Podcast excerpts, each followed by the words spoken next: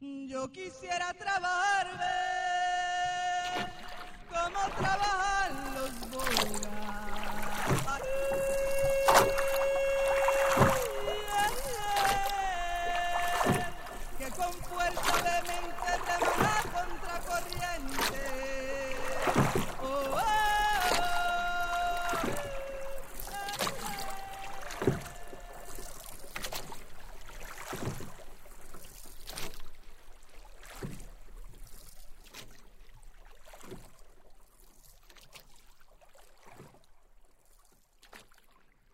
Yo soy de apartado Ajá.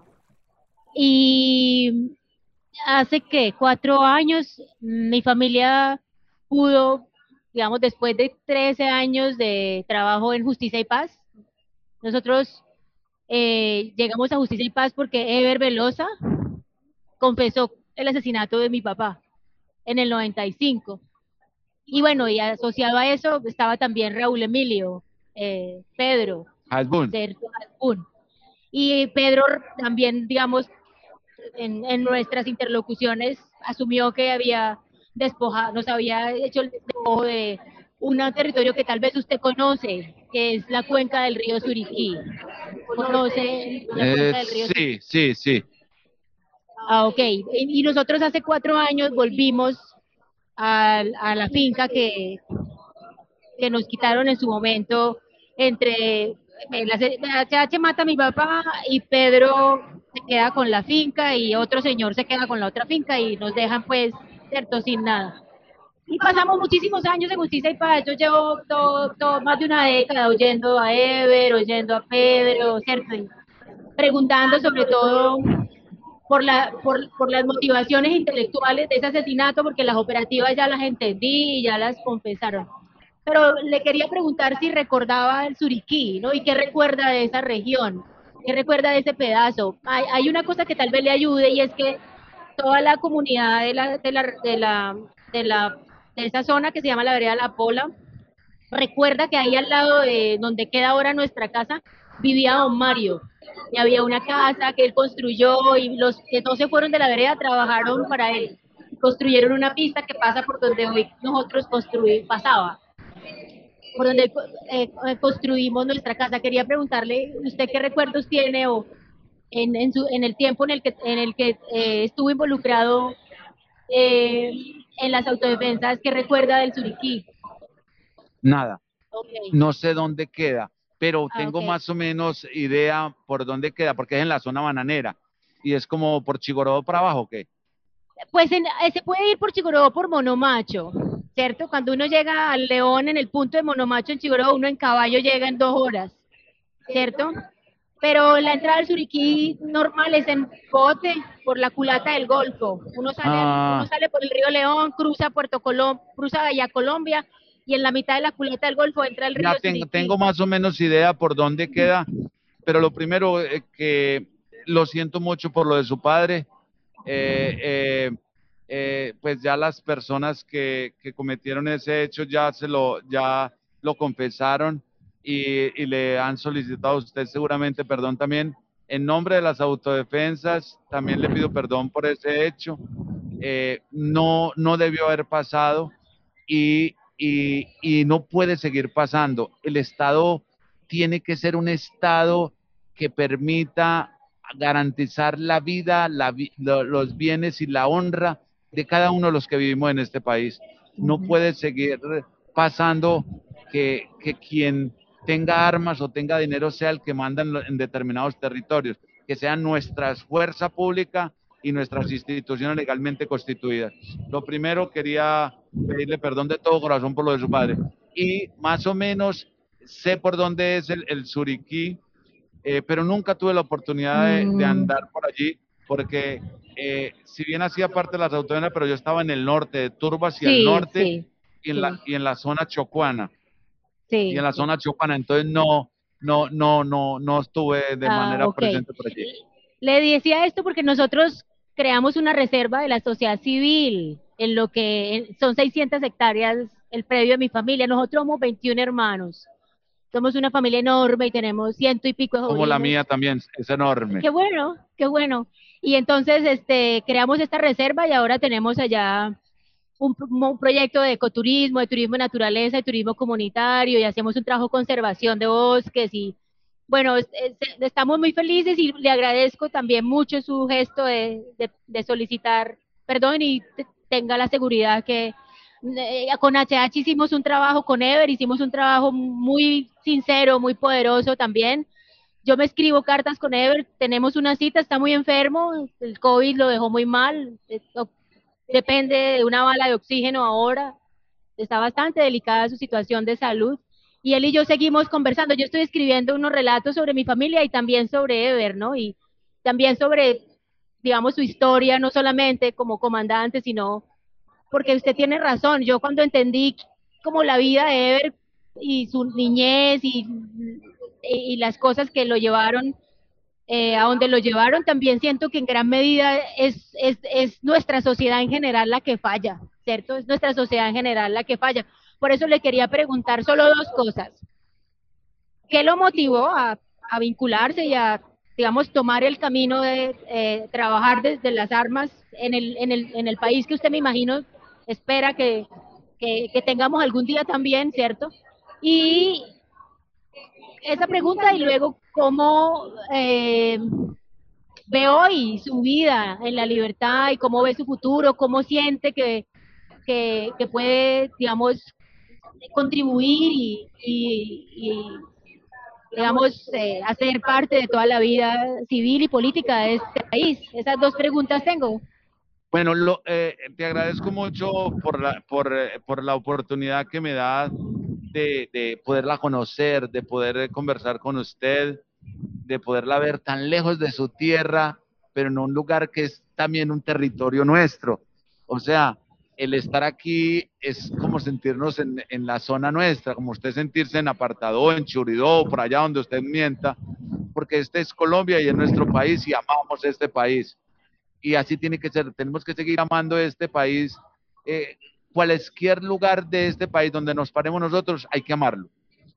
Eh, yo siento eh, que yo entré a las autodefensas por juventud, por Ah. inexperiencia y porque no tenía, digamos, eh, nunca en la escuela eh, ni, ni, ni los grandes, eh, digamos, fueron buenos consejeros para mí los profesores y la educación que yo recibí cuando la pude recibir. Yo también soy desplazado de mi pueblo, Amalfi, que mi padre también nos trajo en una familia muy numerosa y la guerrilla comenzó a llegar y él dijo, nos tenemos que ir porque a él le había tocado vivir la violencia de la chusma, que fue una, una confrontación eh, miedosa.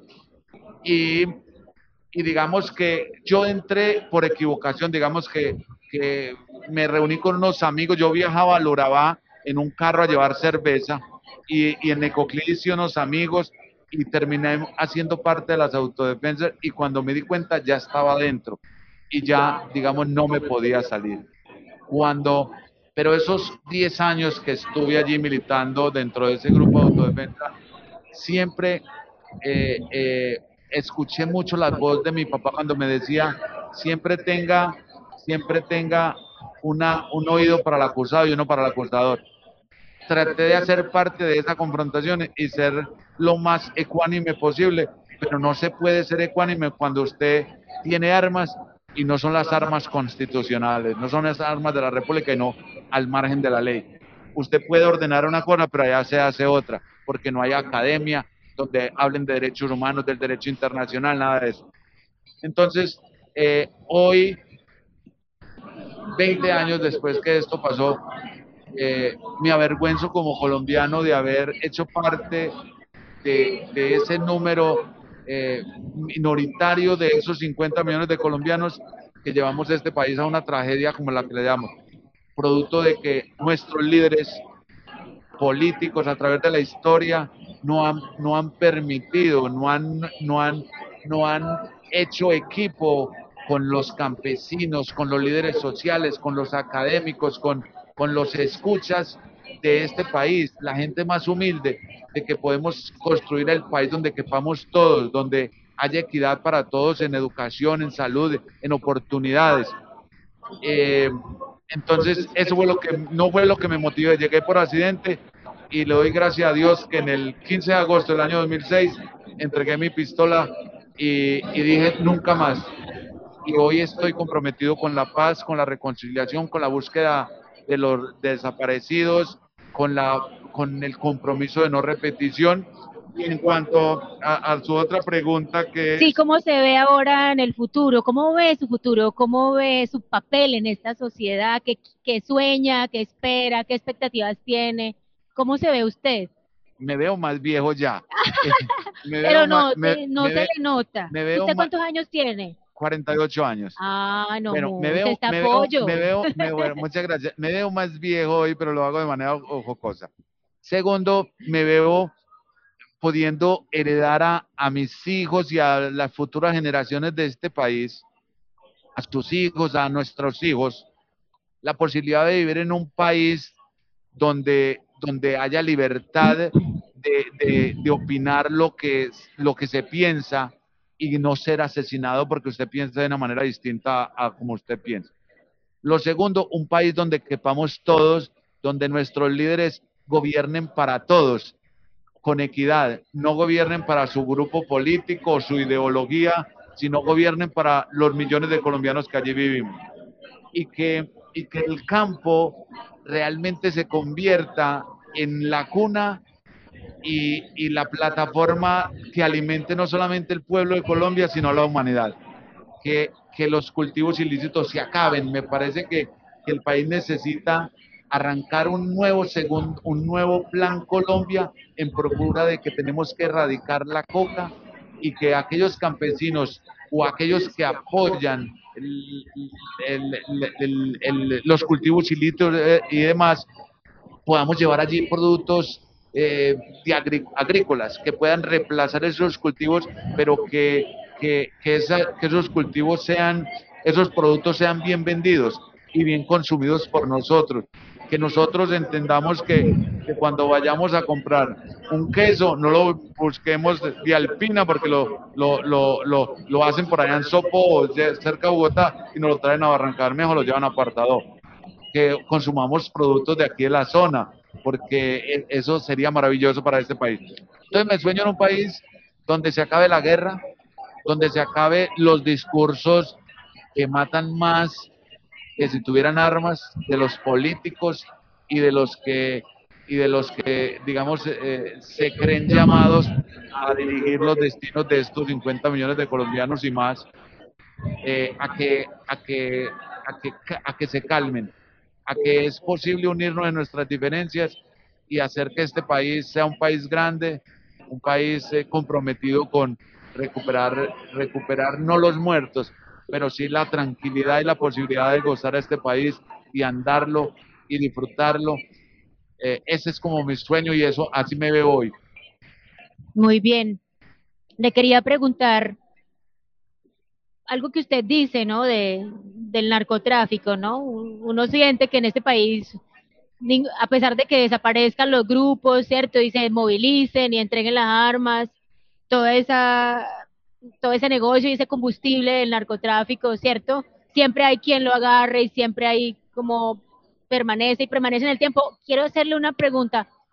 ¿Usted cree que es posible erradicar la coca en, un mundo en donde ese es el producto de mayor demanda para este país? Y le voy a decir una cosa que eh, aprendí en estos días Mire, Colombia, Ureba produce es que va banano, pero lo que hace es que lo lava y lo mete en una caja y lo manda. El café lo lavamos, lo fermentamos y lo mandamos. Nosotros no industrializamos nada.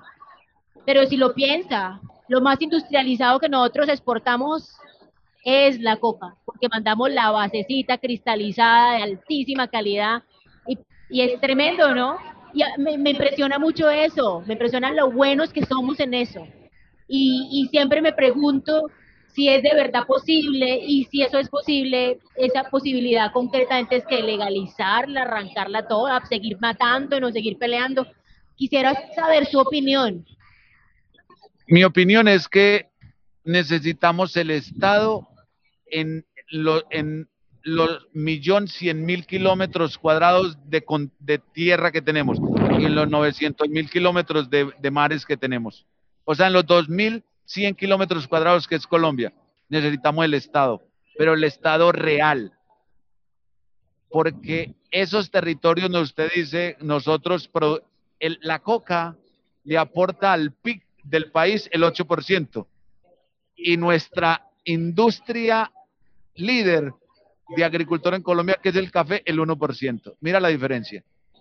Y usted tiene razón, se industrializó, pero le voy a decir esto, por eso le estoy diciendo, Colombia necesita un nuevo plan Colombia para concentrarse, ya no hay guerrilla, no hay autodefensa, lo que hay es un, unos, unos hombres, o, mejor lo digo así, hay unos hombres que no que no quieren que se les acabe ese negocio. Mm.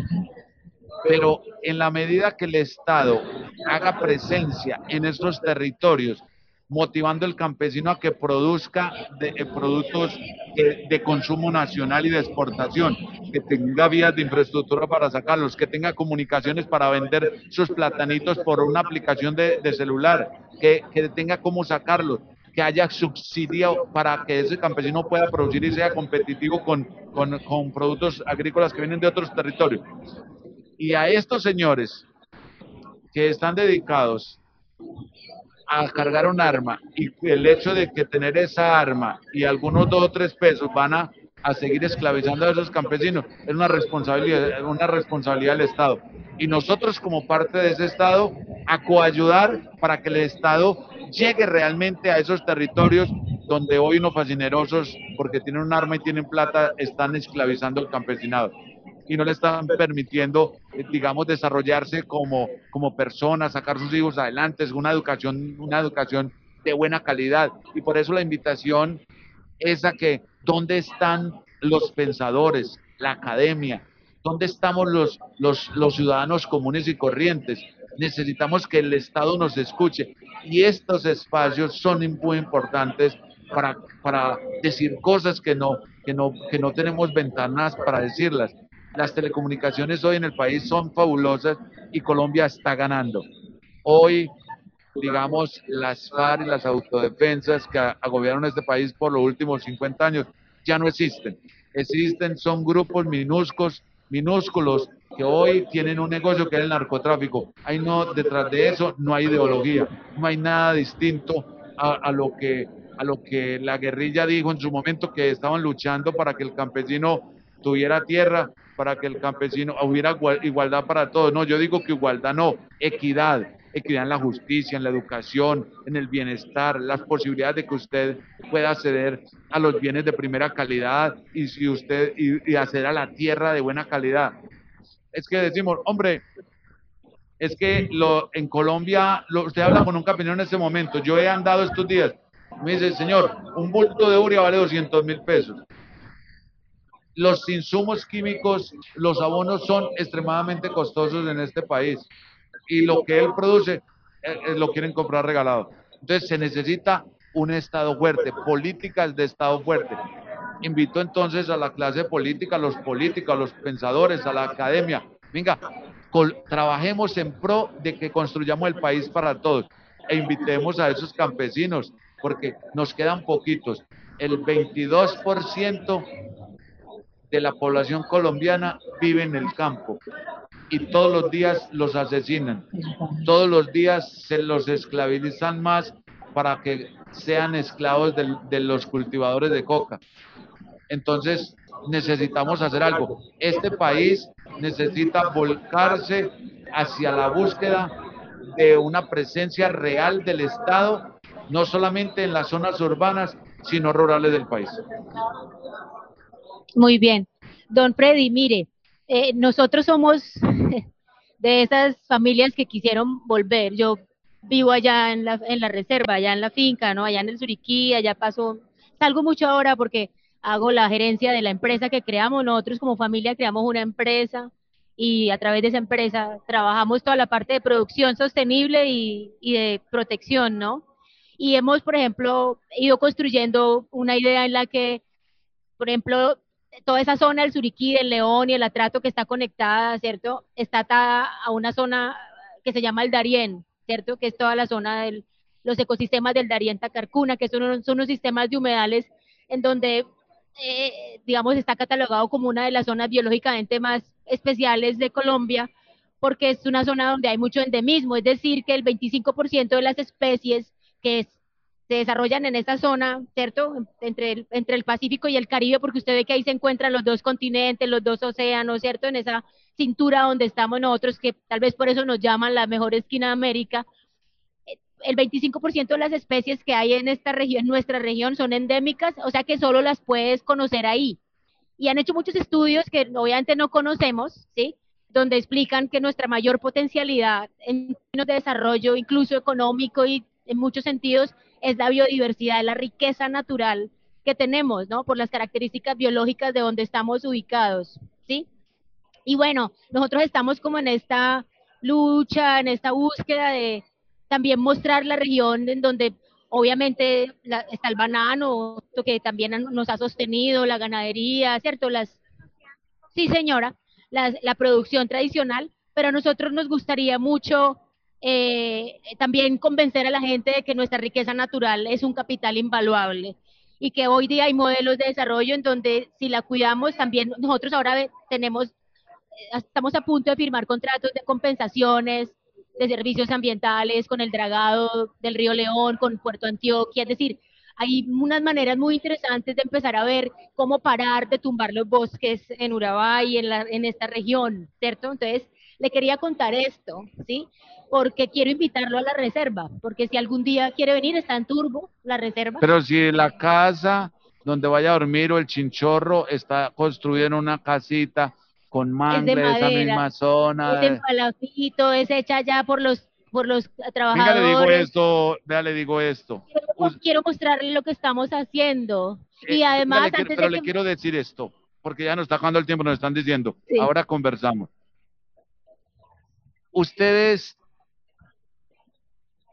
están paradas en un lugar no solamente en la mejor esquina de América, sino del mundo, y en un, y en un tesoro que es esa tierra, esos humedales, y que ustedes no solamente pueden convertirse en el ejemplo para su propia comunidad, para la región y para el mundo, de conservación de esos, de esos manglares, de, esas, de, esos, de esos humedales y que la industria bananera Puerto Antioquia que se va a construir allí, ustedes tienen que aprovechar eso, sin que entren a pelear con ellos, porque usted sabe que uno no pelea con el desarrollo. No para nada. Que el, desarrollo sea amigable con el medio ambiente y con, y, con, y con ustedes. Ustedes allí pueden convertir esa región en una región de, de, donde puede desarrollarse mucho en el ecoturismo. Por ejemplo, imagínese un, un japonés que venga en un paseo y que usted le cobre solamente las picadas del GN y del zancudo al salir.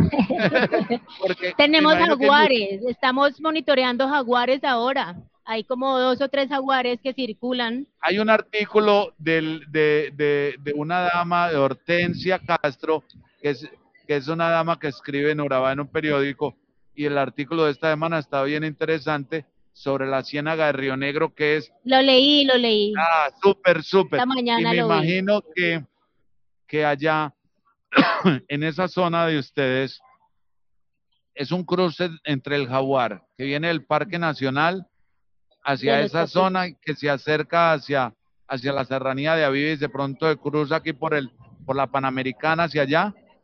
Y me imagino que los reptiles que hay allá son incontables y no por y no por eh, una docena, sino que de pronto pueden haber muchas especies que ah. incluso no la hay en otras zonas. Hay nueve especies amenazadas que tenemos ahí. hay cinco primates distintos.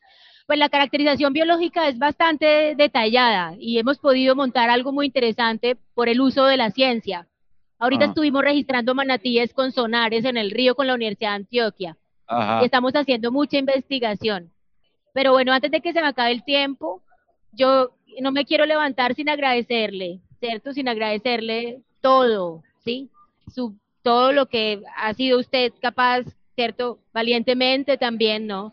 de tomar las determinaciones que ha tomado, de dejar las armas, de estar aquí sentado, ¿sí? de tener otros sueños. Eh, y yo también, en nombre de la sociedad colombiana, en lo que me corresponde a mí también como víctima y como representante de toda esta, de la sociedad que somos, con lo bueno y con lo malo, también quiero pedirle perdón.